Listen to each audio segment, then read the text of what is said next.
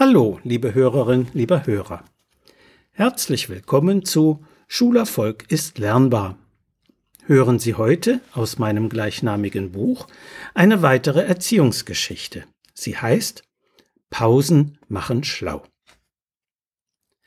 Wann haben Sie zuletzt bei Hausaufgaben oder Lernen etwas Ähnliches wie Mein Gott, jetzt reiß dich doch mal zusammen zu Ihrem Kind gesagt? Sollte es nur ein paar Tage oder gar Stunden her sein, so gehören sie zu jenen mehr als 50 Prozent aller Eltern, denen solche Aufforderungen häufiger entschlüpfen. Aber genützt hat es vermutlich bislang noch nichts. Wenn Ihr Kind so unkonzentriert ist, dass es Sie nervt, können derlei Aufforderungen nicht positiv wirken. Sinnvoller sind kleine Pausen. Aber mein Sohn macht ja eigentlich nur Pause, entgegnete mir einmal ein Vater im Beratungsgespräch. Als ich nachfragte, wie lange er mit ihm an den Hausaufgaben sitze, gab er mindestens eine Stunde an. Doch das ist für einen Zweitklässler viel zu viel. Konzentration meint die Fähigkeit, unser Wahrnehmen, Denken und Handeln mit Hilfe willentlich gesteuerter Aufmerksamkeit auf einen eng begrenzten Bereich der Umwelt zu bündeln. Wenn also der Wille eine Rolle beim Konzentrieren spielt, hilft Motivation, wie man die Lernlust auch nennt. Ist aber keine Lust vorhanden, so hält die Konzentration nicht lange vor. Das ist bei Erwachsenen grundsätzlich nicht anders als bei Kindern. Die durchschnittliche Aufmerksamkeitsspanne von Schulkindern beträgt 15 Minuten bei 5 bis 7-Jährigen, 20 Minuten bei 8 bis 9-Jährigen, 25 Minuten bei 10 bis 12-Jährigen und 30 Minuten bei Älteren. Diese Zeiten gelten für Kinder ohne besondere Lernschwierigkeiten und bei Tätigkeiten, die sein müssen. Haben Kinder jedoch Spaß am Tun, können sie stundenlang dranbleiben, sogar jene mit ADHS. Immer wieder fragen mich Eltern, wieso dann Unterrichtsstunden üblicherweise 45 Minuten dauerten. Nun, die meisten Schulstunden sind abwechslungsreich und weisen verschiedene Unterrichtsphasen auf. Mal müssen die Kinder aufmerksam zuhören, mal im Kreisgespräch aufeinander achten, mal in Stille arbeiten, mal wird gesungen oder gespielt. Eine durchgängige Konzentration ist nur in Stillarbeit, bei Klassenarbeiten sowie den Hausaufgaben gefordert. Und da gibt es Tricks, die unseren Kindern helfen. Der wichtigste Trick besteht darin, rechtzeitig, etwa alle fünf Minuten, eine sinnvolle und sehr kurze Pause von höchstens einer Minute einzulegen. Solche Minipausen lassen sich bei den Hausaufgaben natürlich einfacher gestalten als im Klassenzimmer, wo kein anderes Kind gestört werden darf. Zu Hause kann man beispielsweise aufstehen, dreimal vorwärts und dreimal rückwärts um den Schreibtisch gehen, fünf Kniebeugen machen und sich dann wieder an seine Aufgaben setzen. Derlei körperliche Aktivitäten sind ein echter Kontrast zur geistigen Anstrengung. Vor allem machen sie locker, wo Verkrampfung droht, und stellen rasch die geistige Frische wieder her. Geistige Frische hat nämlich eine unverzichtbare Voraussetzung, den aktiven Blutkreislauf. Wenn wir lange ziemlich unbeweglich sitzen, reduziert sich unser Blutdruck und damit die Durchblutung des Gehirns. Da aber das Blut Sauerstoff und Nährstoffe transportiert, wird unser Denkapparat nach längerem stillen Sitzen unterversorgt.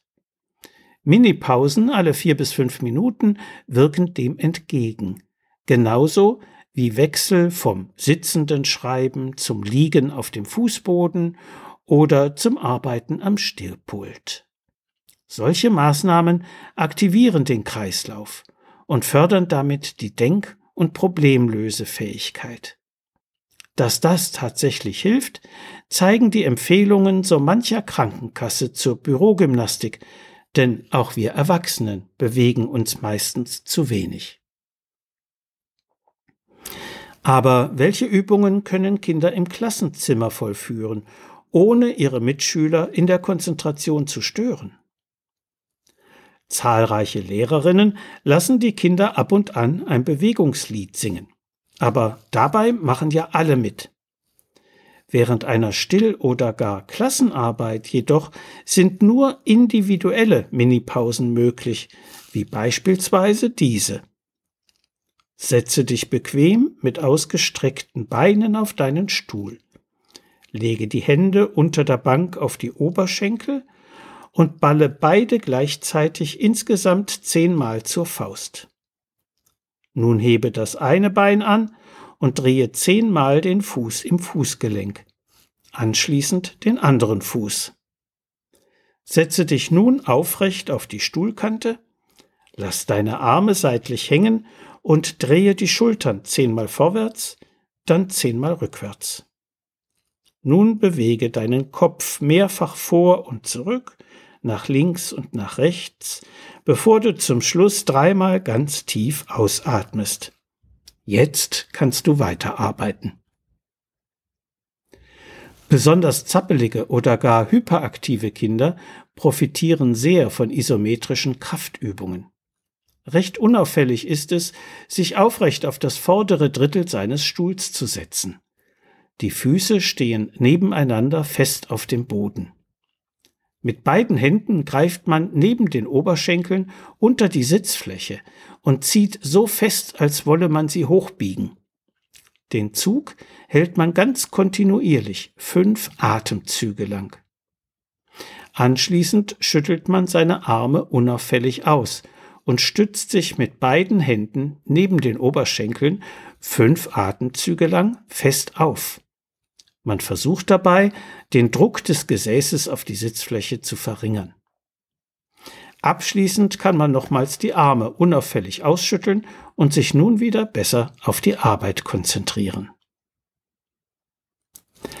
Nach einer halben bis dreiviertel Stunde braucht man eine fünf Minuten Pause, um aufzustehen, herumzulaufen und eventuell zur Toilette zu gehen. Nach zwei bis drei Schulstunden brauchen Kinder im Unterricht wie auch zu Hause eine große Pause, um mal eine Kleinigkeit zu essen, ein paar Minuten zu spielen und vielleicht auch noch ein wenig herumspringen zu können. Derlei bewegte Pausen sparen mehr Zeit ein, als sie erfordern. Der bekannte Lernberater Wolfgang Endres hat dazu einst einen Versuch beschrieben, bei dem Kinder Rechenaufgaben bearbeiteten. Wenn sie ohne Pause rechneten, gelangen ihnen in einer halben Stunde durchschnittlich 30 richtige Lösungen. Mit Minipausen alle vier Minuten jedoch schafften sie 38. Das sind über 25 Prozent mehr. Ihr Kind wird also mit diesem Pausensystem deutlich schneller und bei weniger Fehlern mit seinen Aufgaben fertig, was zusätzlich motiviert und nach und nach sogar mehr Selbstständigkeit ermöglicht. Sind das nicht tolle Aussichten? So viel für heute. Sie finden viele weitere interessante Erziehungsgeschichten und hilfreiche Sachtexte in meinem Buch Schulerfolg ist lernbar, erschienen im Medu Verlag Dreieich. Wenn Sie Fragen zu Schule und Lernen haben oder meine sonstigen Bücher und Materialien bestellen möchten, können Sie gerne über meine E-Mail-Adresse info at schulberatungsservice.de oder über die Webseite www.schulberatungsservice.de Kontakt mit mir aufnehmen. Alles Gute und bleiben Sie gesund. Ihr Detlef Träbert.